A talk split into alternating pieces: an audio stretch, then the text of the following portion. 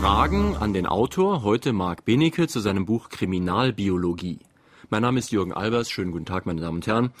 Heute ist mal wieder so ein Tag, wo ich froh bin, für den Hörfunk zu arbeiten, nicht fürs Fernsehen, denn vieles, worüber wir heute sprechen, möchte ich gar nicht so gern sehen oder im Bild zeigen.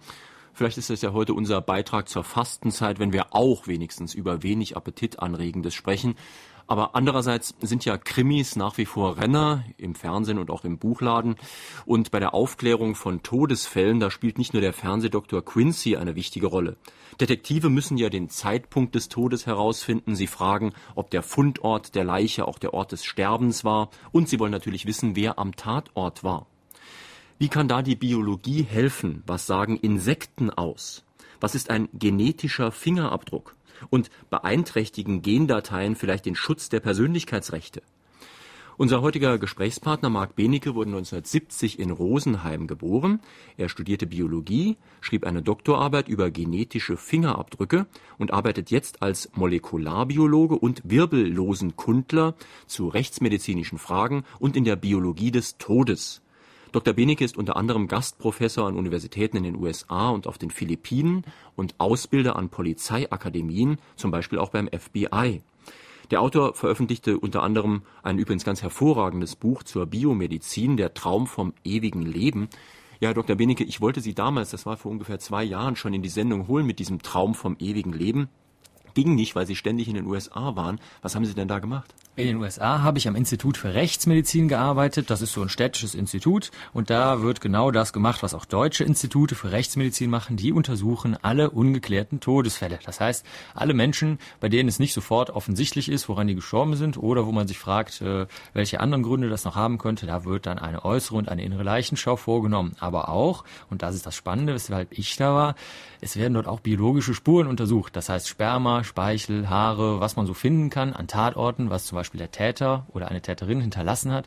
Das kann man dann untersuchen, die Erbsubstanz daraus holen und einen genetischen Fingerabdruck machen. Und den kann man später mit dem Verdächtigen, den man vielleicht viel später erst schnappt, vergleichen. Ihr Buch heißt ja Kriminalbiologie und Sie klären ja schon im Vorfall überhaupt mal die Begriffe. Sie haben eben von Rechtsmedizin gesprochen. Das ist ein Begriff, der hier bei uns üblich ist. Ein anderer ist Pathologie, aber der ist nicht ganz richtig, ne? Nee, also deutsche Pathologen sind ganz andere Fachärzte. Der Unterschied ist sogar wirklich ziemlich groß. Ein Pathologe, der kennt sich sehr gut aus mit den kleinen zellulären Veränderungen, die äh, zum Beispiel beim Krebs entstehen. Der kann also sagen, bei einer Operation ganz schnell, das ist ein gutartiger oder ein bösartiger Tumor. Solche Sachen. Und die Rechtsmediziner, die kennen sich eher damit aus, ob jemand vielleicht aus großer großer Höhe gefallen ist oder ob das ein Bruch ist, den ein Baseballschläger zugefügt hat oder ob das ein Schuss aus weiter Entfernung oder aus naher Entfernung war, ob man erhängt, erdrosselt, erwürgt oder ersäuft worden ist. Das ist ja alles ziemlich gruselig. Ähm, die Biologie, also die Kriminalbiologie, umfasst ja mehrere Bereiche. Der eine ist der genetische Fingerabdruck, haben Sie eben schon ein bisschen was zu gesagt. Sie sind aber auch Insektenfachmann. Sie haben hier leider Gottes auch so ein paar Ampullen mit Viechern mitgebracht. Was machen Sie denn da? Ja, das tut mir leid, dass ich Ihnen die jetzt hier doch mitgebracht habe, obwohl Sie so froh sind, dass Sie heute beim Radio arbeiten. Das sind einige Tiere, die ich von Leichen abgesammelt habe und ich habe sie deswegen mitgebracht, damit wir uns ein bisschen besser vorstellen können, wie so die Entwicklungsstadien sind. Man sieht am Anfang halt die Maden, die also aus Eiern schlüpfen. Die Maden schlüpfen also keineswegs aus dem toten Körper, sondern die werden richtig aus ganz normalen Eiern, wie bei allen anderen Tieren auch, werden, äh, schlüpfen die aus und die wachsen dann heran und wie so ein Schmetterling, so ähnlich verpuppen die sich dann irgendwann, diese Maden hier. Das sind Schmeißfliegenmaden in diesem Fall. Sieht man hier diese Püppchen. Man kann die vielleicht sogar hören, wenn man die so ans Mikrofon hält. Ja, vielleicht ja, auch nicht. wie eine Samba-Rassel. Klingt wie eine Samba-Rassel. Das sind also kleine Schmeißfliegenpuppen. Und dann am Ende schlüpft daraus, da geht so ein Deckel auf und dann geht aus diesem Püppchen, aus dieser Törnchenpuppe schlüpft dann unsere schöne erwachsene Schmeißfliege und die kann dann wieder nach der Paarung Eier legen. Dann geht's wieder von mhm. vorne los.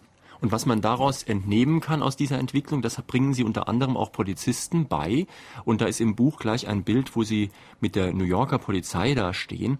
Wie war denn das eigentlich, wenn Sie in New York gearbeitet haben? Sie sind ja noch verhältnismäßig jung, außerdem Ausländer. Wurden Sie da so akzeptiert von den Kollegen dort? Ja, in New York ist das alles relativ einfach. Erstmal hat New York das äh, größte Labor überhaupt der ganzen Welt, in dem genetische Fingerabdrücke gemacht werden. Als ich da gearbeitet habe noch, waren wir 30. Jetzt war ich vor ein paar Tagen, vor drei, vier Tagen nochmal da.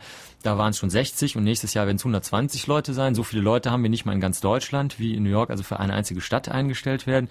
Und deswegen gibt es da auch sehr, sehr viele Menschen, die aus anderen Ländern kommen. Das Konzept vom Ausländer existiert in New York natürlich nicht. Es ist ja eine Einwandererstadt und äh, ich möchte mal sagen, also bestimmt 80 Prozent Prozent aller New Yorker sind halt keine New Yorker, sondern mhm. das, was wir in Deutschland Ausländer nennen würden. Kein Problem. Und dass man da sehr jung ist, ist sowieso normal, denn diese Techniken, das sind halt sehr junge Techniken und ältere Menschen beherrschen die meistens noch nicht so weil da gerade in Deutschland so viel darüber diskutiert wird. Brauchten Sie da eine Green Card? ja, es ist sehr, sehr bürokratisch in Amerika. Man ist zwar sehr, sehr froh, wenn man äh, Menschen bekommt, die eine Spezialqualifikation haben. Das, was jetzt hier in Deutschland gerade mit Computerfachleuten äh, diskutiert wird. Aber nach, äh, nach Ausfüllen zahlloser Seiten, so ungefähr 60 Formulare muss man sich da vorstellen, muss der Arbeitgeber ausfüllen. Ich musste dann nach Frankfurt zur Botschaft und nach äh, Bonn zur Botschaft und hin und her. Habe ich dann endlich aber das Visum bekommen. Und wenn man es dann einmal hat, dann sind eigentlich alle auch ganz froh, dass man es hat. Und äh, es ist relativ unkompliziert und es ist aber auch ein befristetes Visum. Man kann dann aber auf eine Green Card, nämlich auf eine echte Green Card umswitchen. Äh, Was hier in Deutschland diskutiert wird, das ist ja gar keine echte Green Card, das ist ja nur eine vorübergehende Arbeitserlaubnis. Und meine Privatmeinung dazu ist, dass sich die Deutschen mal nicht so anstellen sollen, sollen froh sein, wenn ein paar Leute aus dem Ausland kommen und mal ein bisschen hier äh, Multikulti-Aufmischung machen. Nun hat ja bestimmt jeder, der uns jetzt zuhört, schon mal irgendwann einen Krimi gesehen, der bei der amerikanischen Polizei gespielt hat. Das geht ja fast gar nicht anders. Sind denn diese Cops, wie man die, äh, die Beamten dort nennt, wirklich so zynisch, so abgebrüht wie im Krimi? Ja, also was ich sagen muss, ist die Cops, also das ist die Schutzpolizei, das gibt's in Deutschland auch. Es gibt immer eine Schutzpolizei, das sind so die Streifenpolizisten, die man so kennt und diese, äh, die immer Donuts essen und sowas im Fernsehen. Und dann gibt's, äh, was auch in Deutschland getrennt ist, die Kriminalpolizei, das sind eher so Experten für Mord, Sittlichkeitsverbrechen, organisierte Kriminalität Kriminalität, Drogen und sowas. Und die Cops, die man aus dem Fernsehen kennt, die sind tatsächlich in Amerika echte Cops. Also die äh, sind also, man, man darf also keinen Witz machen, der also was Kriminalistisches betrifft. Das ist also nicht gut geeignet. Man kann also nicht am Flughafen aus Spaß mehr sagen, sie haben mich gar nicht richtig durchsucht. Dann ist man zwei Minuten später wirklich nackt zum Beispiel. Oder ähm, die sind tatsächlich so, dass sie mit ihrem Polizeiwagen gerne vor die Donutbude fahren. Und es ist wirklich ein Witz, wenn man durch New York fährt mit dem Rad, so wie ich, dann sieht man wirklich gerade in der Nähe der großen Polizeiwachen immer Leute mit so Donutschachteln, äh, Polizisten, die in ihrem im Streifenwagen sitzen mit der Tasse Kaffee. Also die sind genau so, wie man sie sich vorstellt, aber äh, deutlich weniger brutal und gemein. Die sind mittlerweile wesentlich jünger als früher und äh, sehr nette Kollegen. Meine Damen und Herren, wir sprechen heute in Fragen an den Autor mit Marc Benecke zu seinem Buch Kriminalbiologie, übrigens erschienen im Lübbe Verlag, Preis 12,90 Mark. Sie können anrufen und Fragen stellen unter der Nummer Saarbrücken, dann 602 3456. Hören wir die erste Frage. Woran erkennt man zum Beispiel bei Verletzungen bei einem Toten, ob die Verletzung vor dem Tode zugefügt wurde oder nach dem Tode. Äh, das ist so, ich bin jetzt natürlich kein Arzt oder kein Rechtsmediziner, sondern ein Kriminalbiologe, aber ich weiß das natürlich trotzdem ein bisschen. Eine Möglichkeit, das zu erkennen, ist, dass man sich den Wundrand anschaut. Zum Beispiel, wenn man erstochen wird und man hat noch gelebt, dann blutet das natürlich. Wenn man aber eine Stichwunde zugefügt bekommt, wenn man schon tot ist, dann kann das nicht mehr bluten und das kann man relativ leicht unterscheiden. Wenn das Blut schon abgewaschen ist oder das Nichtblut auch nicht abgewaschen ist, dann kann man sich unter dem Mikroskop aber immer noch angucken, ob es ganz, ganz winzig kleine Einblutungen gibt. Das mhm. ist eine Möglichkeit. Sie haben ja den Polizeialltag nicht nur in den USA und auf den Philippinen kennengelernt, sondern auch hier in Deutschland. Äh, wie ist das im Vergleich? Es gibt sehr extrem große Unterschiede. Einer der Hauptunterschiede ist, dass es in vielen Ländern, die zu sich entwickelnden äh, Gebieten der Welt gehören, zum Beispiel in den Philippinen, gibt es gar keinen Sachbeweis. Das heißt, hier in Deutschland gehen wir hin, legen ein Vaterschaftsgutachten, ein molekularbiologisches auf den Tisch, zum Beispiel einen genetischen Fingerabdruck, und dann wird vor Gericht halt gesagt, das ist ein sehr, sehr, sehr starkes Indiz. Das ist eigentlich schon ein Beweis, ein Sachbeweis. In den Philippinen gibt's das nicht. Oder in Vietnam, wo ich zuletzt war, da sagt man, ich, da sagt dann halt der Polizist oder der Richter, das verstehe ich nicht. Ich habe keine biologische Ausbildung Ausbildung. Außerdem, was soll das alles? Hier geht es doch um Personen, also das, was die Personen sagen, ist das Einzige, was zählt.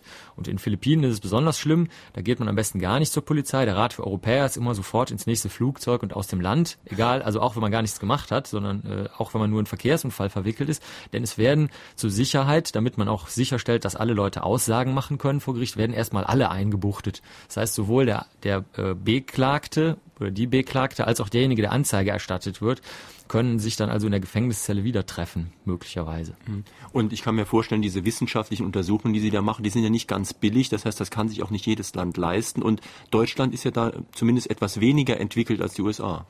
Das kann man so eigentlich nicht sagen. Die genetischen Fingerabdrücke wurden ganz entscheidend von Deutschland mitentwickelt. Also zwei von den ersten fünf äh, genetischen Fingerabdrucklaboren waren in Deutschland. Ähm, das darf man nicht vergessen. Auch die Landeskriminalämter, die immer sehr still und ruhig vor sich hinarbeiten, haben also ganz schnell äh, äh, das Potenzial der Methode entdeckt. Deutschland ist da also eigentlich schon genauso weit wie alle anderen. Was in Deutschland sehr schön ist, dass man freier arbeiten kann. In den USA haben sie sehr, sehr, sehr viele Regulierungen. Das kommt daher, dass man sehr viele unqualifizierte Arbeiter hat und denen schreibt man alles vor. Zum Beispiel gibt's in der Rechtsmedizin in Manhattan gibt's so ein Manual, so ein Handbuch und da steht also allen Ernstes drin, Schritt eins öffnen Sie den Kühlschrank, Schritt zwei greifen Sie mit der rechten Hand in den Kühlschrank und nehmen Sie die, das Gefäß raus und so. Das liegt halt daran, dass man wirklich auch für den Blödesten noch eine nachvollziehbare Anleitung schreiben will. In Deutschland ist das halt nicht so der Fall. Der Autor sagt, er würde mit Insekten arbeiten, mit Maden und so weiter. Gibt es eine Geschichte oder ein Erlebnis, wo der Autor selbst sagt, da war meine Ekelgrenze erreicht? Nö, das ist eigentlich nicht der Fall. Ähm, die Maden und der, die toten Körper auch sind für mich aus biologischer Sicht ein schönes Biotop. Schön, aber nicht im Sinne von ästhetisch, sondern im Sinne von, dass man hier den Kreislauf des Lebens sieht. Es ist also ganz besonders faszinierend zu erkennen, wie aus Totem jetzt wieder Lebendes entsteht und aus Lebendem durchaus wieder Totes und wieso eigentlich die Biomasse und das Material sehr erhalten bleibt, aber immer was Neues daraus entsteht. Also aus einem Mensch wird jetzt vielleicht eine Fliege, daraus wird dann wieder eine Blume und daraus wird dann vielleicht wieder was ganz was anderes. Sie sind ja auch Evolutionsbiologe, oder Sie haben sich zumindest damit beschäftigt und da bekommt man ja dem Tod gegenüber eine andere Einstellung. Das heißt, der Tod ist da nicht nur ein notwendiges Übel, sondern er ist eigentlich überhaupt notwendig, damit irgendeine Entwicklung stattfinden kann. Ganz genau. Ähm, ich habe es auch nochmal in meinem Buch vom Traum vom ewigen Leben so ein bisschen nachgezeichnet. Äh, der Tod ist einprogrammiert in Menschen und überhaupt fast alle Lebewesen und das hat einen sehr guten Grund und der Grund ist nämlich, dass wenn es keine äh, neu kombinierten Erbanlagen gäbe in der Nachfolgegeneration, dann gäbe es keine Umweltanpassung. Die Umwelt ändert sich ja dauernd. Wir merken das zwar nicht so, aber die ändert sich ganz schön gewaltig. Und da muss es immer so sein, dass einige Nachkommen ein bisschen angepasst sind daran. Und diese Veränderung ist aber nicht vorhersehbar. Deswegen muss man alle möglichen Anpassungen haben. Und dazu braucht man sexuelle Fortpflanzung, dazu braucht man Eltern. Und diese Eltern müssen aber irgendwann auch von der Bühne des Lebens abtreten, weil sonst ist für die Nachkommen, die jetzt vielleicht besser angepasst sind, kein Platz mehr. Und äh, das ist also die Rolle, die der Tod aus biologistischer Sicht hat. Nicht nur, dass es so ein Kreislauf des Lebens und so eine Dynamik und so was Schönes ist, sondern es ist auch wirklich eine reine Notwendigkeit, um die Art am Leben zu erhalten. Und wenn die Leute dann tot sind, dann liegen halt die Leichen nicht ewig als Leichen rum, was ja auch auf die Dauer relativ ungünstig und lästig wäre, sondern die werden dann recycelt, könnte man mal sagen, oder ja, auseinandergenommen. Genau, das ist richtig. Also die Leichen werden oder überhaupt alles tote Material, das können auch Pflanzen sein, die werden also dann im äh, mehr oder weniger stark zersetzt. Im Falle von Faulleichen und Maden ist es halt so, dass man sehr sehr schnell den Übergang wieder zu etwas Lebendem hat. Es kann aber natürlich genauso passieren, dass die ein, ein, ein toter Körper und eine tote Pflanze erst wieder in ihre anorganischen, also nicht organischen Bestandteile zerfällt und sich daraus dann wieder neues Leben bildet. Da gibt es also einen extrem weiten Spielraum und es gibt auch wirklich Forscher, die sich ihr Leben lang lang hauptsächlich mit solchen Zersetzungsprozessen beschäftigen, nicht weil sie morbid sind, sondern weil das ein besonders spannendes Phänomen des Lebens ist. Und wenn Sie jetzt diesen Zersetzungsprozess sehr genau kennen, wenn Sie sehr genau wissen, welches Insekt wann was macht, dann können Sie daraus Schlussfolgerungen ziehen. Können Sie da vielleicht mal ein Beispiel aus der Praxis sagen? Ja, ein Praxisbeispiel ist zum Beispiel, dass man aus der Größe der Maden, also die sehen Sie jetzt ja hier in diesem Gefäß schwimmen, das sind ja auch ganz schön viele, die sind aber komischerweise alle gleich groß. Und diese gleich großen Tiere, die sind wohl alle gleichzeitig auf einer Leiche abgelegt worden. Die sind von einem echten Fall, steht auch drauf von welchem Fall, der Fall 466 aus dem Jahr 1996. Und in diesem Fall habe ich also die Maden runtergenommen, habe sie gemessen, habe einige der Maden hier in diesen Alkohol eingelegt und andere Maden habe ich zu Ende gezüchtet in so, in so einem kleinen Zuchtgefäß, in so einem Zuchthäuschen. Und am Ende sind da die erwachsenen Fliegen rausgeschlüpft. Jetzt habe ich die Art dieser Maden bestimmt. Es gibt nämlich hunderte von Tierarten, die auf einer Leiche leben können. Habe in einer Tabelle nachgeguckt, wenn eine Made zu einem bestimmten Zeitpunkt dieser Art so groß ist, wie lange hat sie dann auf der Leiche gelebt? Und in diesem Fall 466 bin ich dann also hingegangen und habe in meinen Bericht geschrieben, diese Leiche ist seit so und so vielen Tagen unter Berücksichtigung der Außentemperatur und Luftfeuchtigkeit von Tieren besiedelt gewesen. Die Polizei, die kann jetzt daraus lesen, das ist der Zeitpunkt des Todes. Es kann aber auch sein, dass das nicht der Zeitpunkt des Todes ist, sondern dass die Leiche vorher zum Beispiel in einer geschlossenen Tonne lag und erst später ins Freie gebracht wurde. Hören wir zwei Anrufe bitte. Würde der Autor mir zustimmen, wenn ich sage, dass nur sehr wenige Ärzte die Kunst der Leichenschau wirklich beherrschen und kann er eine Aussage dazu machen, wie viel unentdeckt Ermordete in den Gräbern liegen? Ich beziehe mich auf den Fall eines Toten, der fünf Jahre lang in Hamburg-Barmbek in seiner Wohnung lag und nichts passierte. Trockenverwesung lag vor. Was ist Trockenverwesung und wieso kommt es dazu? Ja, das sind zwei sehr, sehr schöne Fragen. Ich fange mal direkt mit der ersten an, wie Sie es gehört. Die Kunst der Leichenschau ist tatsächlich bei sehr vielen normalen Ärzten, die also nicht Rechtsmediziner sind, natürlich nicht so besonders ausgeprägt, denn wenn ich ein Hals-Nasen-Ohrenarzt bin, habe ich natürlich keine praktische Erfahrung mit der Leichenschau. Leider ist es so, dass in Extremfällen solche Ärzte solche Leichenschau durchführen müssen und genauso wenig wie Sie als äh, liebe Hörerinnen und Hörer jetzt eine Leichenschau problemlos durchführen können, so kann das auch der Hals-Nasen-Ohrenarzt vielleicht nicht so besonders gut. Das heißt aber noch nicht unbedingt, dass sehr viele unentdeckt Tote auf unseren Friedhöfen lagern. Es gab leider mal so eine kleine Binsenweisheit, die besagte, würde auf jedem Grab eines Ermordeten ein Lichtlein brennen, dann wären unsere Friedhöfe Lichtermeere. Und die Zeit hat dazu noch ein langes Dossier mal geschrieben, vor anderthalb Jahren oder so. Aber ich glaube persönlich aus meiner äh, Erfahrung mit äh, und, und Gesprächen mit meinen Kollegen, dass das nicht der Fall ist häufig fallen Tötungsdelikte doch irgendwie auf. Irgendwas stimmt meistens nicht. Der Hausarzt merkt's oft nicht. Wenn also der Opa die Oma umgebracht hat, dann wird er natürlich, der Hausarzt, nicht die Oma jetzt nackt ausziehen und nach Stichwunden suchen. In allen anderen Fällen kann es aber sehr leicht auffallen. Zum Beispiel, weil einfach irgendetwas umgeworfen wurde, weil vielleicht doch ein Kampf stattgefunden hat. Bei jüngeren Leuten ist es so, dass sie einfach viel zu jung sind, um zu sterben. Und selbst wenn der Hausarzt dann sagen würde, na ja, da drücke ich mal ein Auge zu, ich will der Familie keinen Ärger machen, dann äh, wird vielleicht doch der Staatsanwalt oder jemand anders sagen, na ja, da veranlasse ich lieber doch mal eine Leichenschau. Ich persönlich kann also aus meiner Erfahrung, ich habe sehr, sehr viele äh, Leichen gesehen und auch mit vielen Krematoriumsärzten gesprochen, die alle Leichen nochmal durchgucken, bevor sie kremiert, also verbrannt, eingeäschert werden. Da würde ich sagen, es ist alles halb so wild. Die meisten Taten werden doch zumindest entdeckt. Und eine Trockenverwesung, das ist die zweite Frage, das ist dasselbe wie das, was man als Mumifizierung kennt. Dabei verdunstet alles Gewebewasser, das heißt das komplette Wasser im Körper, 70 Prozent sind das immerhin, also sehr, sehr viel, die verdunsten und danach bleibt nur Trockengewebe übrig, was von Insekten nicht gefressen werden kann. Es gibt nur ganz wenige Tiere, so Teppichkäfer und sowas, die können das anfressen, aber die sind sehr selten in Wohnungen.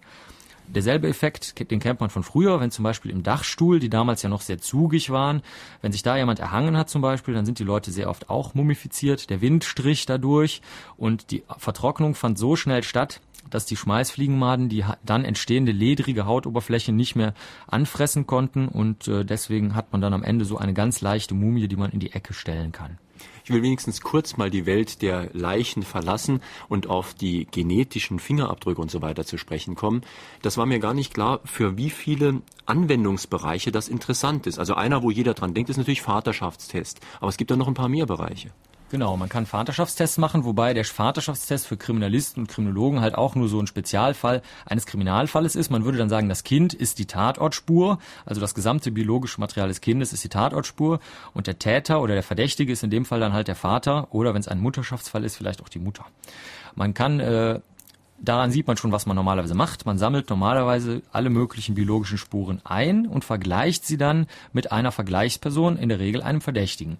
Da kann man sich jetzt alle möglichen Fälle ausdenken. Fallmöglichkeit Nummer eins wäre einfach ein Haar, was man in einer Wohnung einer vermissten Person findet. Das gehört ganz offensichtlich der Person, ist in der Bürste drin, liegt auf dem, auf dem Waschtisch und äh, jetzt fischt man irgendwo eine Leiche aus der Saar.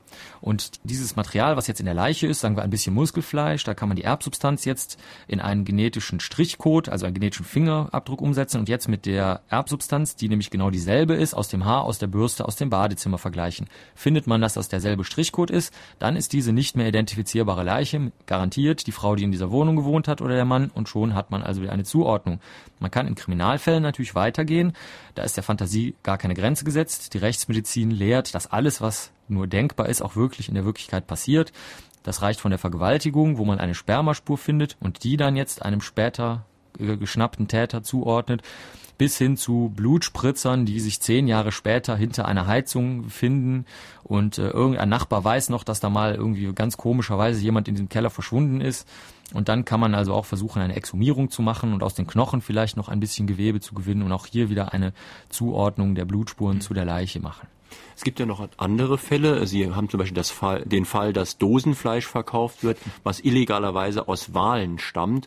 Oder auch den Fall, hätte ich gar nicht dran gedacht, es wird über Zuwanderungsrecht ja so viel gesprochen und da dürfen ja Kinder zum Beispiel nachkommen. Und da muss man ja erstmal klären, ob die Kinder überhaupt wirklich Kinder der Leute sind, ja. die schon länger hier leben. Genau, bei diesen Zuwanderungsgeschichten, so sind genetische Fingerabdrücke übrigens überhaupt erst entstanden. Äh, mein Kollege Jeffreys, der mittlerweile sogar ein Sir geworden ist, weil er so eine tolle Entdeckung gemacht hat in England, der, man sieht schon, das kommt aus Europa, keineswegs aus Amerika, der hat, äh, sollte so einen Einwanderungsfall klären. Der war eigentlich so ein ganz normaler Genetiker und dann wusste er aber, dass man diese genetischen Fingerabdrücke gewinnen kann aus Nonsens-DNA. Also das sind also DNA-Bereiche, die nichts mit den Körpermerkmalen zu tun haben, nichts mit Augenfarbe, nichts mit Intelligenz, nichts mit Schuhgröße.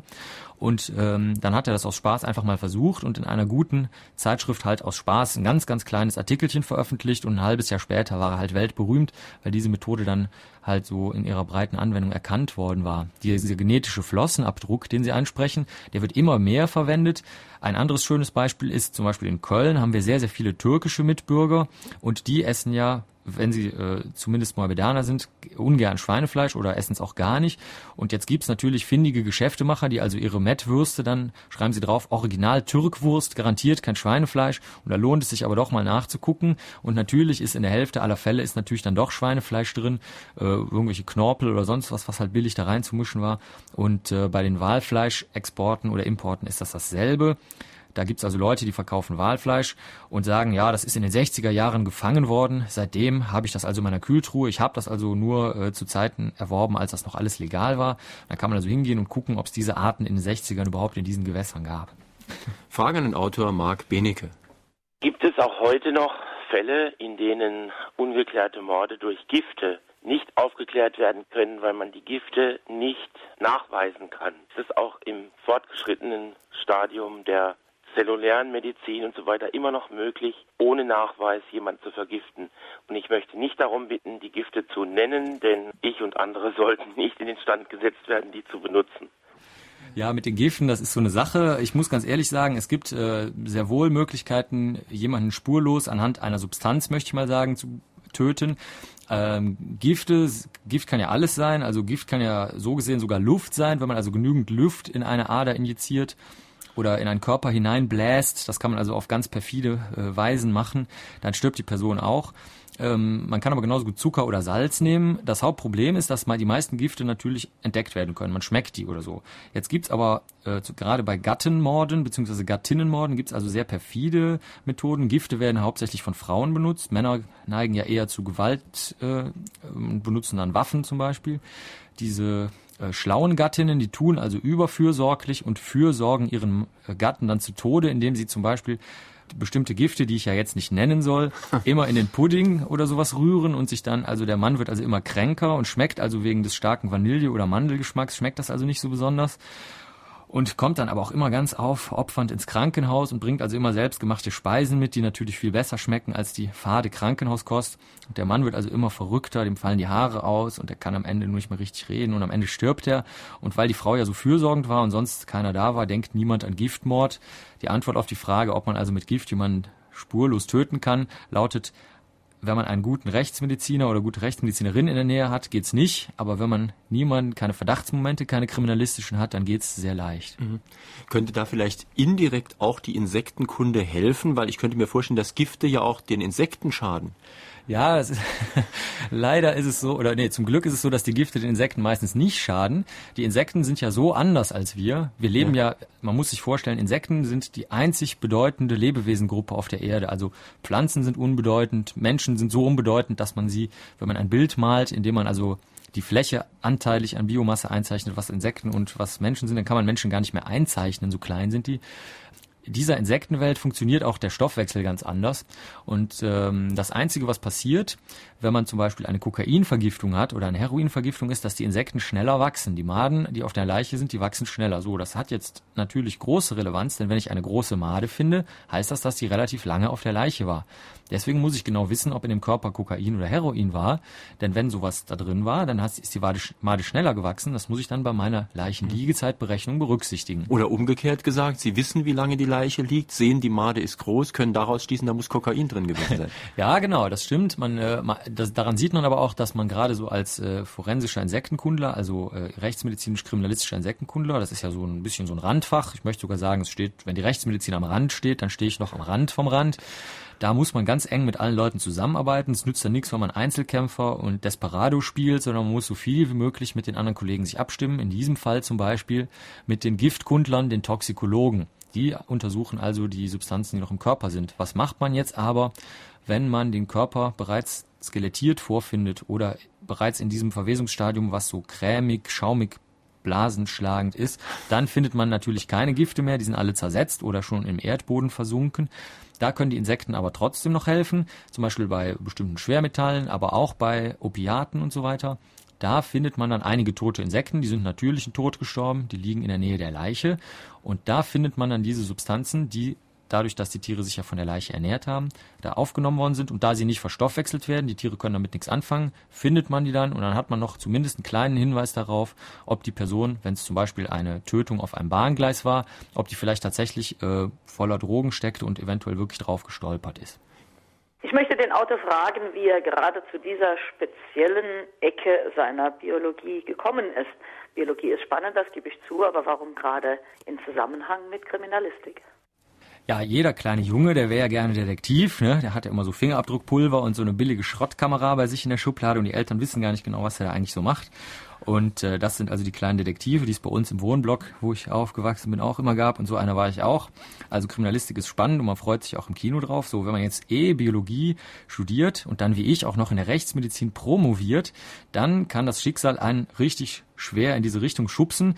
Bei mir war das so, dass die genetischen Fingerabdrücke so spät erst erfunden oder entdeckt worden sind, nämlich erst 1985. Da gab es also keinen Raum in der Rechtsmedizin. Die Rechtsmedizin ist eine der ältesten medizinischen Disziplinen, deswegen wurden wir in den Keller verbannt, weil es keine Labors für uns gab. Und im Keller, da wurde auch die, wo ist auch der Sektionsraum. Das heißt, ich habe mein, meine komplette Doktorarbeit über neben dem Sektionsraum gearbeitet und da ich jetzt ja ein neugieriger kleiner Detektiv als Junge schon war, bin ich dann immer rüber in den Sektionsraum und habe mal geguckt, was da so vor sich geht. Die Sektion selber finde ich, naja, so mittelspannend, aber spannend fand ich natürlich jetzt die Tiere, die auf den Leichen gelebt haben und vor denen sich alle geekelt haben. Und dann habe ich mir das alles angeguckt und nach und nach haben mich immer mehr Ärzte dann gefragt, was bedeutet das eigentlich in diesem Fall und können wir daraus, daraus lernen oder ähm, kann das sein, dass die Leiche von einem Ort an den anderen verbracht worden ist und so weiter. Und äh, mittlerweile geht es sogar so weit, dass ich nicht nur kriminalistische, sondern richtig biologische Fragen gefragt werde. Manche von meinen Kollegen können jetzt sogar schon Käfer von Maden auseinanderhalten. Das ist schon mal was ganz was Großes. Und wissen auch mittlerweile, dass Maden keine Würmer sind.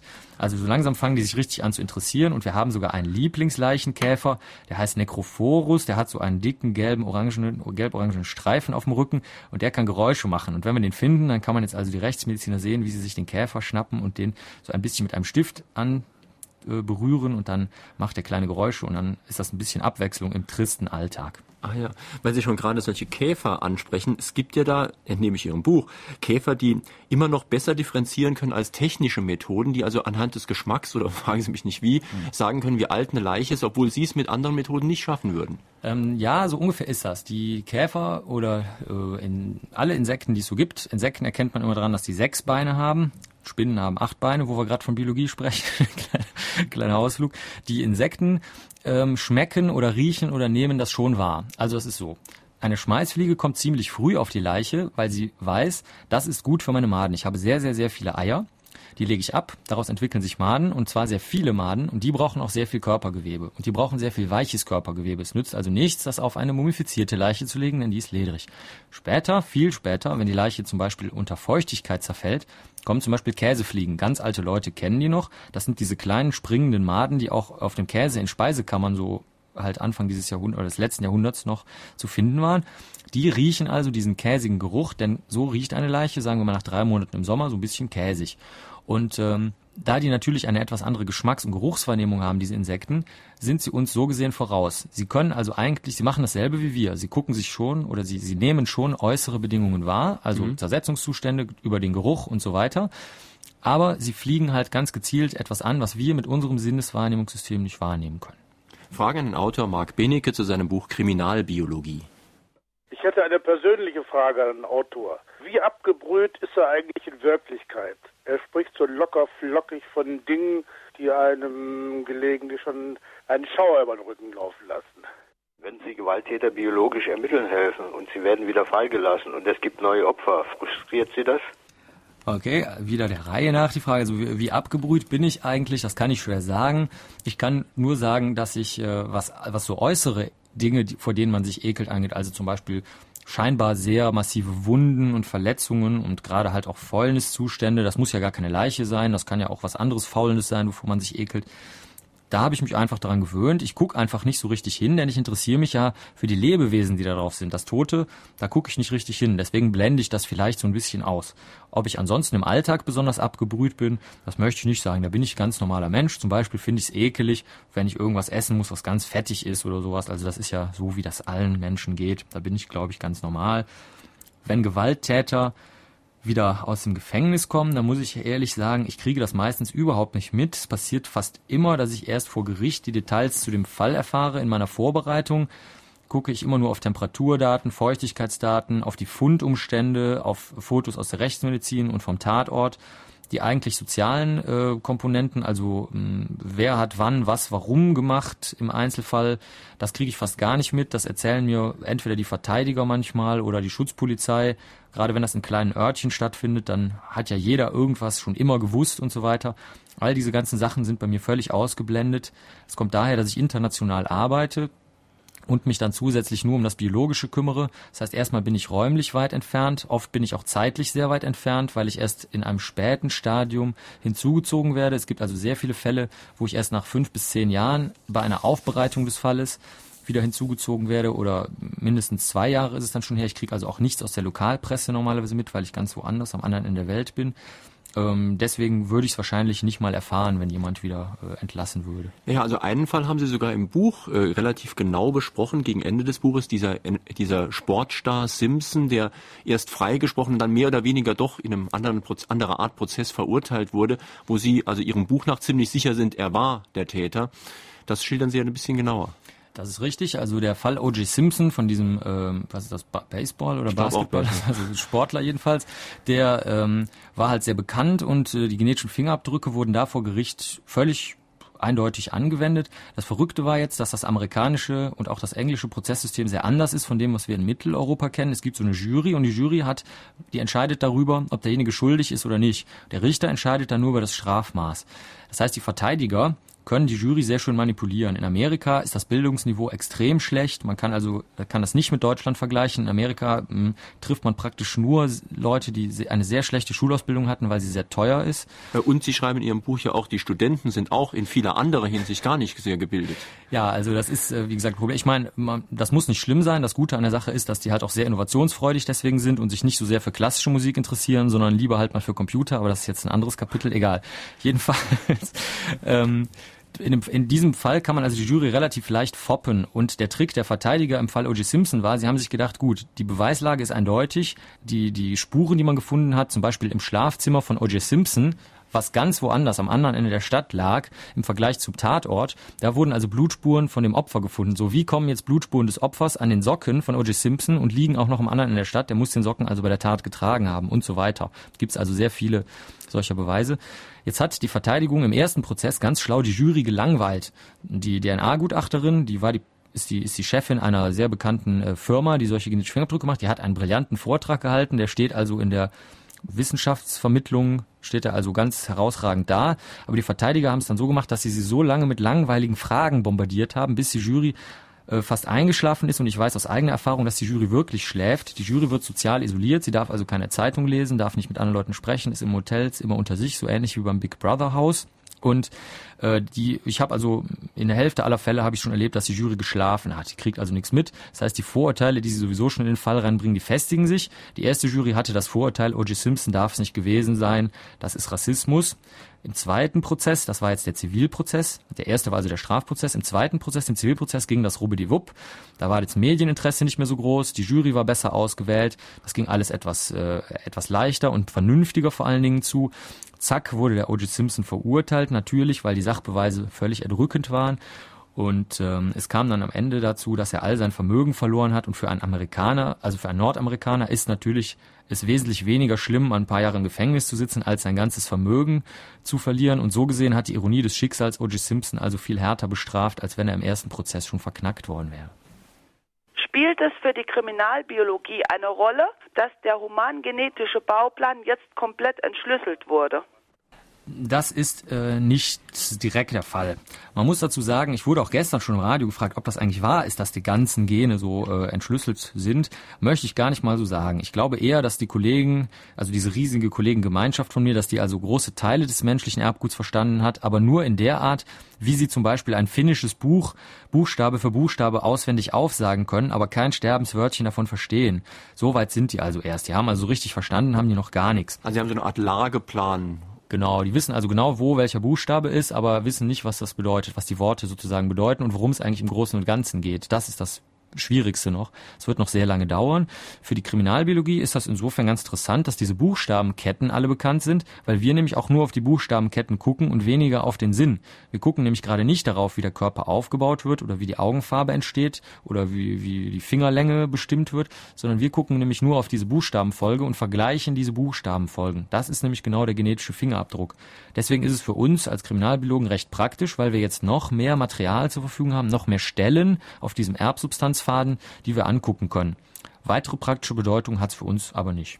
Ich muss sagen, ich war über diese Meldungen, die gingen, glaube ich, vor ungefähr einer Woche überall hier durch die Medien, dass eben das alles entschlüsselt sei. Man könne jetzt die unmöglichsten Krankheiten heilen. Ich war von vornherein skeptisch, weil ich gedacht habe, selbst wenn die den Lageplan jetzt kennen sollten, dann gibt es da nach menschlichem Ermessen so viele Wechselwirkungen, dass das wahrscheinlich schon in den Bereich der Chaostheorie fällt und es sehr fraglich ist, ob das überhaupt jemals voll verstanden werden kann.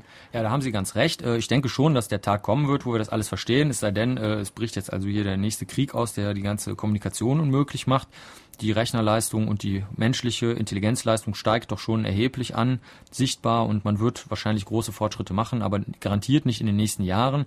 Man muss bei diesen Meldungen äh, Sie können ja mal als, als Hörerinnen und Hörer darauf achten, wie oft Sie in der Zeitung oder im Radio hören, amerikanische Forscher haben herausgefunden. Wenn wir das in der Uni hören, dann lachen wir uns schon immer richtig schief und fallen halb vom Stuhl, weil das so blöd ist, denn äh, was soll das schon bedeuten, amerikanische Forscher? Ich meine, was, was heißt jetzt Amerika, was heißt Forscher, von welcher Einrichtung kommt der überhaupt und so weiter? Ähm, in diesem Fall war es wahrscheinlich so, dass die Universität eine schöne Pressemeldung gemacht hat, da stand drin, unser Labor hat eine schöne Karte, so wie dieses finnische Buch, das ich gerade erwähnt habe, gemacht und das ist eine nette Leistung. Dann gab es wahrscheinlich anders als in Deutschland. Die Deutschen sind ja, ja weit hinterher, was sowas angeht. Eine kleine Pressekonferenz und dann gab es vielleicht ein paar Kekse und Biere noch hinterher. Naja, Bier wahrscheinlich nicht. Und ähm, dann stand es halt in der Agenturmeldung. Die Agenturmeldung ist also nur noch zehn Zeilen lang. Die kam dann nach Deutschland und schon haben alle, weil es ja amerikanische Forscher jetzt herausgefunden haben, haben sie es dann alle berichtet, ohne nochmal nachzufragen. Und schon ist hier eine neue moderne Märchen oder eine moderne, moderne Legende im Umlauf. Marc Benecke in Fragen an den Autor. Inwieweit ist es heute möglich, aufgrund des genetischen Strichcodes Rückschlüsse auf den Charakter oder auf sonstige Veranlagungen des Probanden zu ziehen? Mit kriminalbiologischen Methoden, mit dem genetischen Fingerabdruck, wie wir den nennen, kann man überhaupt gar nichts, weder über, den, über die Intelligenz, noch über den Charakter, noch über die Haarfarbe, noch über irgendetwas, was Sie in Ihrer Alltagswahrnehmung als zu Ihrer Person oder Persönlichkeit zugehörig empfinden, herausfinden nichts. Die Labors sind dazu auch nicht ausgestattet. Ich habe da gerade auch noch mit dem mit Menschen vom Landeskriminalamt drüber gesprochen. Die haben also wirklich noch nicht mal theoretisch die Ausstattung dafür, um es zu machen. Natürlich kann jeder Forscher, wenn man dem sehr viel Geld gibt und ein Labor baut, kann es dann vielleicht ein bisschen machen. Das ist das eine Problem. Es ist ein technisches Problem. Jetzt richtige Humangenetiker, die würden das sehr gerne rausfinden. Also gerade Intelligenz und so, Augenfarbe, solche Dinge, die kann man ja sehr schön vermarkten. Da könnte man ja dann versuchen, Kinder abzutreiben, die also ungeeignete Merkmale haben oder sowas. Das äh, wäre ja durchaus im Bereich des Denkbaren, so schlimm sich das auch anhört. Es ist aber leider so, dass, wie auch unser Moderator vorhin schon gesagt hat, es ist so kompliziert, diese Wechselwirkungen zu verstehen, die zum Beispiel ein Charakterbild erzeugen und aber auch noch herauszurechnen, was jetzt die Erziehung dazu beigetragen hat, dass es also in den nächsten 30, 40 Jahren mit Sicherheit ganz unmöglich bleiben wird, äh, solche Dinge zu verstehen oder zu steuern. Danach allerdings, wer weiß. Nun wäre es ja für die Polizei sicherlich gut, vor allen Dingen wenn es um äh, Serienstraftäter geht, so eine Art Gendatei zu haben, auf die man wie eine Fingerabdruckdatei zurückgreifen kann. Und wenn das aber gefordert wird, dann sind gleich immer Bedenken so in Hinsicht Datenschutz. Nun gibt es ja, was diese Genuntersuchung betrifft, einige sehr problematische Anwendungen. Sie haben eben schon die pränatale Diagnostik genannt. Da werden ja in einigen Ländern schon Mädchen immer abgetrieben. Das ist sehr problematisch bei vorausgesagten Behinderungen. Es ist sehr problematisch, wenn der Arbeitgeber vorher guckt, ob der Mann die schlechten Arbeitsbedingungen aushält oder ob die Lebensversicherung untersucht, wen sie versichert und wen nicht. Aber in diesem Fall scheint es vielleicht doch nicht so problematisch zu sein. Das ist natürlich jetzt äh, eine politische Ansichtssache. Es gibt natürlich Menschen, die da auf jeden Fall aus grundsätzlichen Gründen gegen wettern werden. Es gibt natürlich dann auf der anderen Seite auch andere Menschen, die das vorbehaltlos gut finden werden. Das ist eine äh, politische Einstellung. Als Wissenschaftler interessiere ich mich natürlich nicht für Politik. Ähm, ich sehe das so, dass diese Datenbanken folgende Vorteile haben. Der erste Vorteil ist, sie haben nichts mit irgendwelchen Körpermerkmalen zu tun. Es werden also eben keine Gene eingespeichert, sondern nur ganz anonyme Strichcodes, die auch in Zukunft nichts verraten werden über den, über die Person, die da äh, möglicherweise beklagt wird in Zukunft. Der zweite Vorteil ist, dass man äh, Serientaten sehr schön rausfinden und auch anklagen kann. Da sagen Sie auf den ersten Blick vielleicht, das ist eine polizeiliche Überwachung oder so. Deutsche sind da ja aus der Zeit des sogenannten Dritten Reiches sehr empfindlich dagegen. Auch Franzosen übrigens. Deutschland und Frankreich sind die beiden einzigen Länder, die da also so empfindlich sind auf der ganzen Welt. Die Franzosen, bei denen kommt das natürlich aus der französischen Revolution, wo also persönliche Liberté noch maximal zugesagt wurde und versprochen wurde und gewünscht wurde. Ähm, der zweite Vorteil sind, äh, der Vorteil bei diesen Serientaten sind Erkennung ist aber der. Normalerweise schnappen sie einen Täter, zum Beispiel einen Vergewaltiger, und dann wird er für dieses eine Verbrechen angeklagt. Dann ist das alles sehr undurchsichtig und der Richter muss ja im Zweifelsfalle, ist ja auch richtig so, für den Angeklagten entscheiden und er kommt mit einer kleinen Strafe weg. In diesem Fall, die Frau hat es ja wahrscheinlich nicht anders gewollt oder irgendwie sowas. Ja, jetzt, das kann man ja schlecht anders nachweisen in vielen Fällen. Wenn man aber jetzt feststellt, dass das Sperma von diesem Täter schon bei fünf anderen ungeklärten Mordfällen am Tatort war, dann wird er sich schlecht rausreden können und sagen, alle sechs Frauen haben das ja eigentlich in Wirklichkeit gewollt. Und dann sieht die Lage schon ganz anders aus. Jetzt reden wir auch tatsächlich hauptsächlich von Morden und Vergewaltigungen, wenn es um solche DNA-Datenbanken geht. Und ich denke mal, dass man doch mit sehr viel Großmut seine politischen Bedenken manchmal ein bisschen über Bord werfen darf, wenn man auch weiß, dass diese Daten sehr wohl gelöscht werden, dass sie sehr wohl sehr gut kontrolliert sind, gerade in Deutschland, und dass ein Missbrauch natürlich immer dann stattfinden kann, wenn man böse Menschen hat, die Böses im Schild führen, da aber alle Institutionen, die ich kenne, wirklich nur mit, das sage ich ganz ernst, mit sehr, sehr guten und sehr ähm, friedlichen und politisch auch äh, keiner Weise motivierten Menschen besetzt sind, sehe ich also zur heutigen Zeit keine Gefahr. Der verrückte Dita Diktator, der jetzt eines Tages alle Menschen mit genetischen Fingerabdrücken erfassen will, der kann das natürlich dann irgendwann mal tun. Ich frage mich aber nur, was er da mit diesen ganzen Daten machen will. Genauso gut könnte er alle Kartenspiele der Welt sammeln. Fragt man sich auch, ob das jetzt schlimm ist oder so. Ich meine, eigentlich mhm. ist es egal was für uns harmlose Bürger, die wir geschützt werden wollen, ganz angenehm ist an der DNA-Untersuchung, ist, dass der Täter praktisch überhaupt keine Chance hat, sich zu schützen. Gegen Fingerabdrücke helfen einfache Handschuhe, aber wenn er sich gegen ihre Methoden schützen wollte, dann müsste er schon so eine Art Ganzkörperkondom anziehen und selbst das würde nicht reichen. Das ist ganz genau richtig. Man müsste, um keinerlei biologische Spuren abzugeben, müsste man sich in so, eine, in so einen komplett Latex-Anzug einschweißen. Das ist vollkommen richtig. Wobei selbst da natürlich auch noch Möglichkeiten der Spurensicherung, aber egal. Jetzt ist es aber so, dass bei den meisten Taten das natürlich völliger Unsinn ist, dass man so durch die Gegend läuft. Erstmal würde das sofort auffallen und außerdem würde es auch bei vielen äh, Taten äh, eine starke Behinderung der Tat darstellen.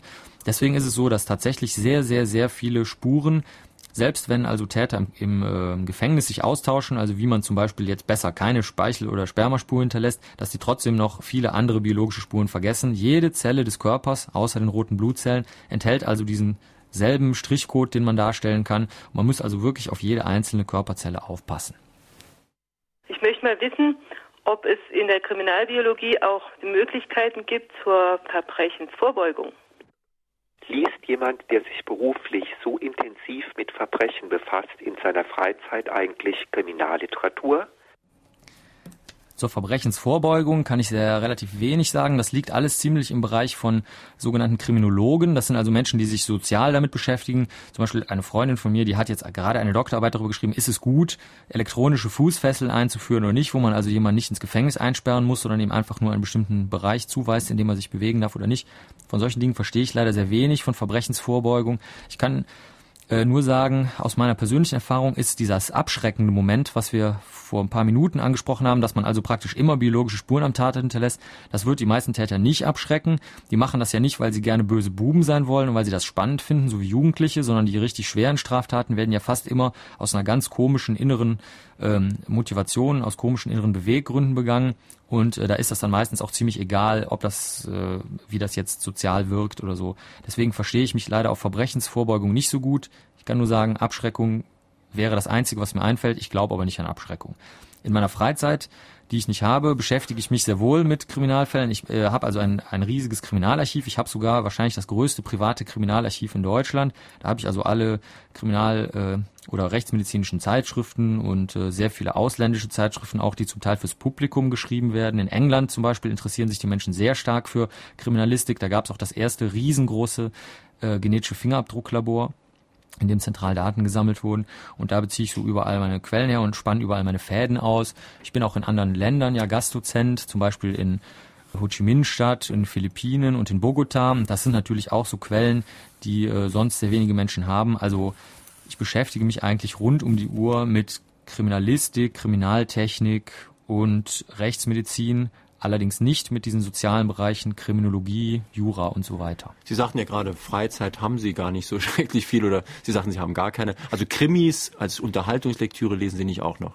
Ich lese grundsätzlich keine Romane, keine Belletristik. Das ist leider so, wenn man, wenn man zu lange in der Wissenschaft ist. Das war also sehr komisch für mich, mich da selber von außen dabei zu beobachten, wie ich also immer weniger in der Lage war, solche Sachen zu lesen, die so wenig Informationen enthalten. Also man kann mir einen schlecht kopierten, winzig kleinen, gedruckten wissenschaftlichen Artikel geben und den werde ich also voller Freude und Entspannung in der Bahn lesen, wenn ich gerade an der Saar lang fahre mit dem Zug.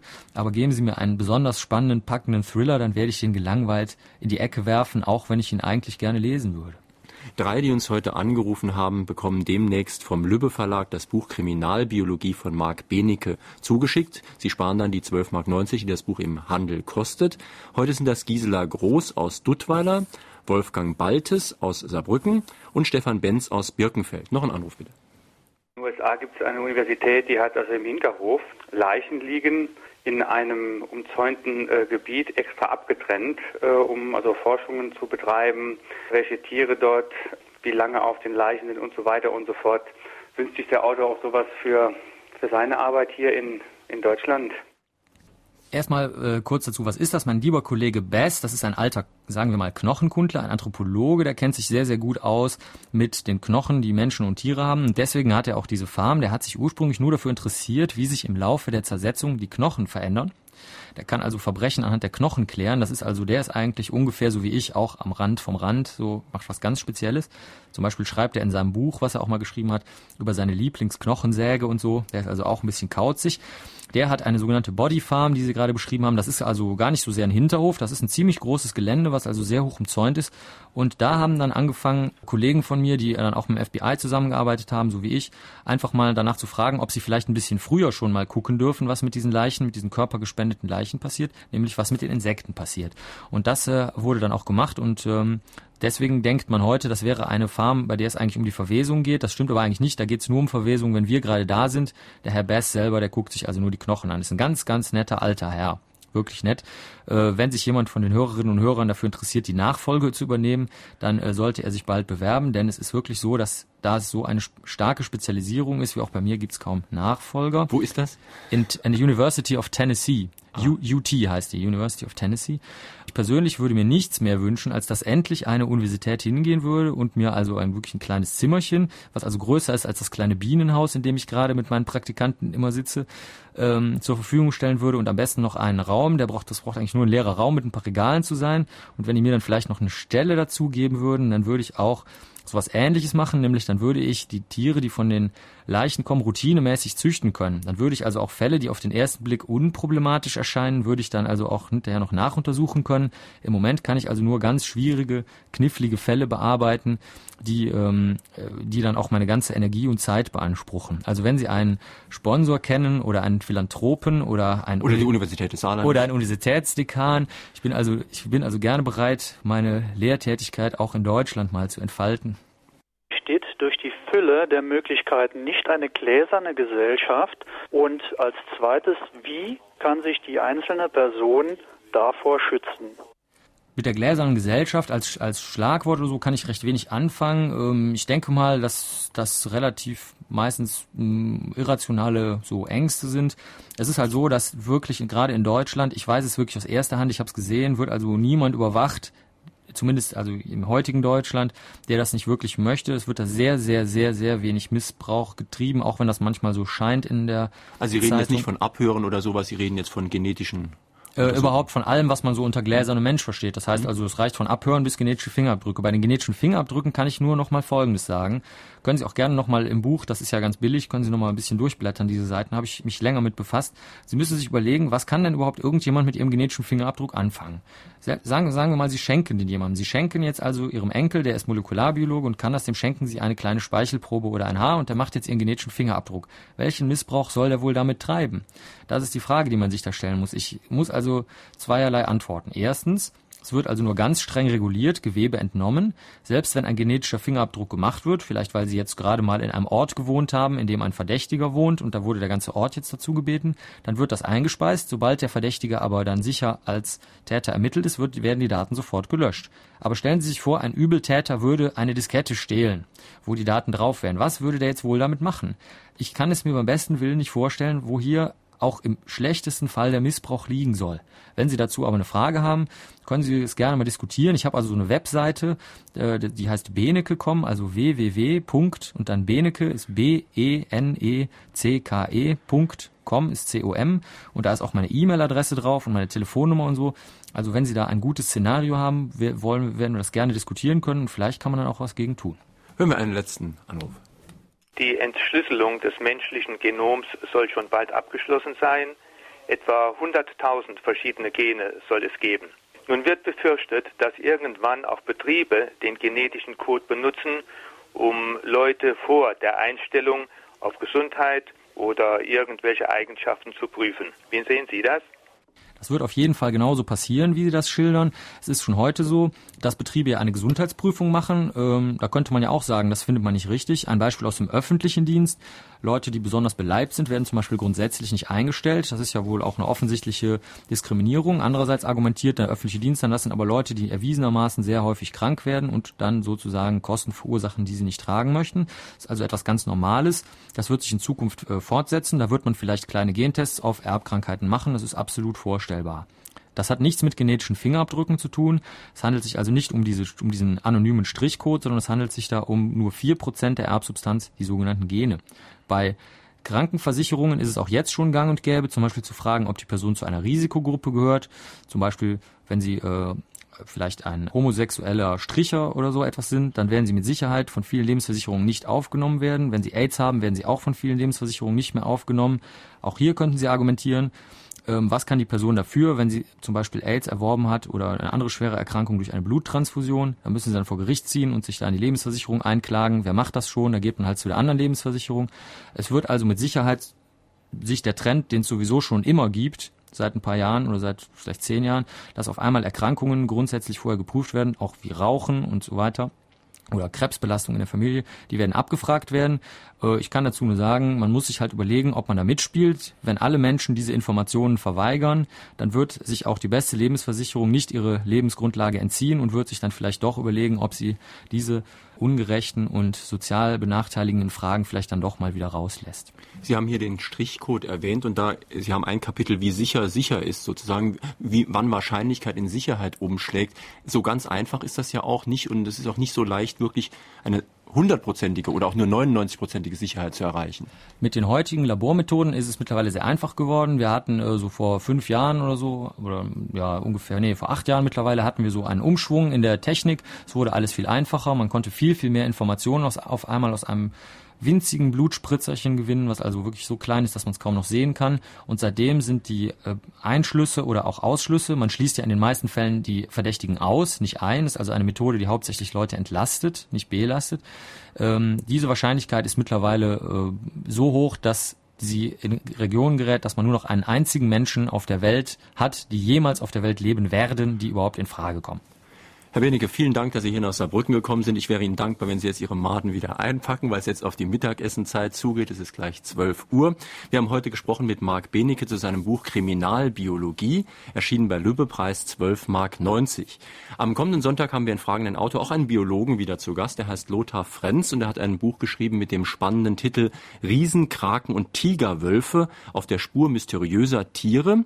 Es gibt ja doch einige Tiere, die die Fantasie der Menschen immer beflügelt haben, eben diese Kraken, Affenmenschen, lebende Saurier und so weiter. Und auch seriöse Wissenschaftler meinen durchaus, dass noch nicht alle lebenden Arten entdeckt sind. Kryptozoologen, die beschäftigen sich also mit unbekannten Tieren, die nehmen Legenden und Mythen ernst. Sie suchen dann im Kongo zum Beispiel Nachfahren der Saurier oder in Südamerika ein Riesenfaultier. Und nächsten Sonntag werden wir mal fragen, was da bisher entdeckt wurde, welche Gerüchte sind glaubwürdig, welche widerlegt. Also am kommenden Sonntag fragen den Autor Lothar Frenz zu Riesenkraken und Tigerwölfe auf den Spuren mysteriöser Tiere. Ich wünsche Ihnen jetzt noch einen schönen Sonntag. Am Mikrofon war heute Jürgen Albers. Guten Appetit trotz allem.